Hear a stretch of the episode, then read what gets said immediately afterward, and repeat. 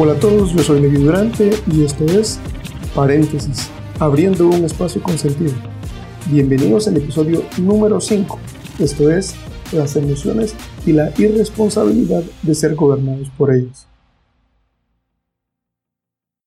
Quizás hayas visto la película Intensamente, en la que se cuenta la historia de la vida de Riley, una niña tierna que vive controlada por cinco pequeños personajes que viven dentro de su cabeza. Alegría, furia, tristeza, miedo y desagrado. Durante el día, Riley enfrenta diferentes situaciones y tal parece que dentro de su cabeza siempre hay una batalla por decidir quién tomará el mando ante tal estímulo o situación y por ende cambiar por completo el estado anímico de Riley y así toda su percepción sobre las cosas.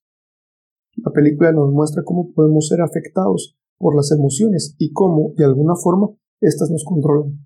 Y al final del día, así parecemos comportarnos todos, al menos la mayoría. Pero detrás de esta emotiva película yace la justificación de la irresponsabilidad al actuar gobernados por nuestras emociones. De creer que no somos responsables de nuestras respuestas. Y esto es infantil y más normal de lo que creemos. Estamos tan acostumbrados a estímulos que actuamos de forma automática en busca de ellos o para huir de ellos. Queremos vernos bien, que alguien elogie algo que hacemos. Queremos sentir alegría y felicidad y la buscamos en objetos o experiencias. Cuando no están, nos sentimos vacíos e infelices.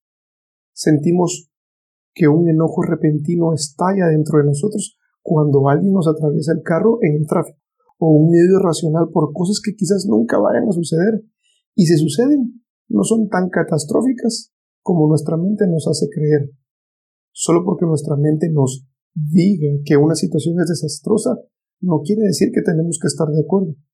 Quizás deberíamos cuestionar más a menudo nuestras emociones y no dejarnos dominar por ellas.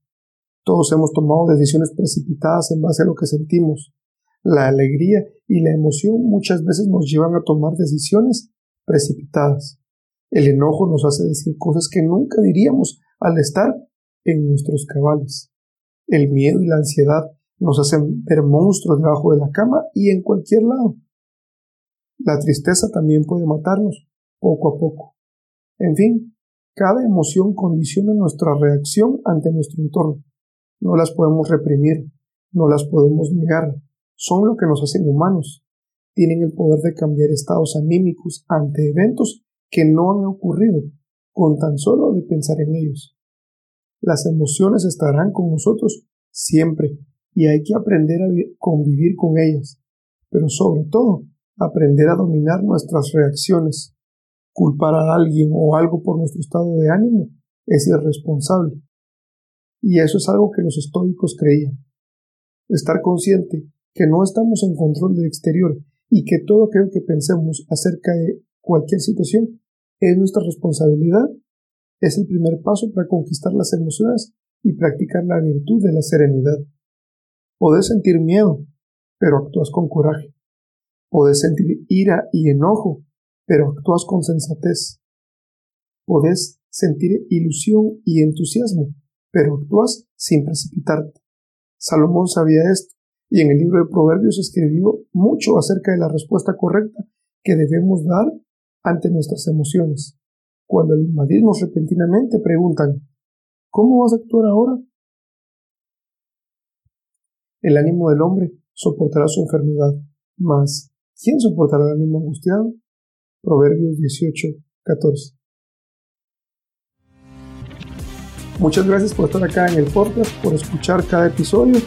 Recordad que hay un episodio nuevo todos los martes y los viernes y que si crees que este episodio puede ser de utilidad para alguien más, sería genial que lo pudieras compartir. Hasta la próxima.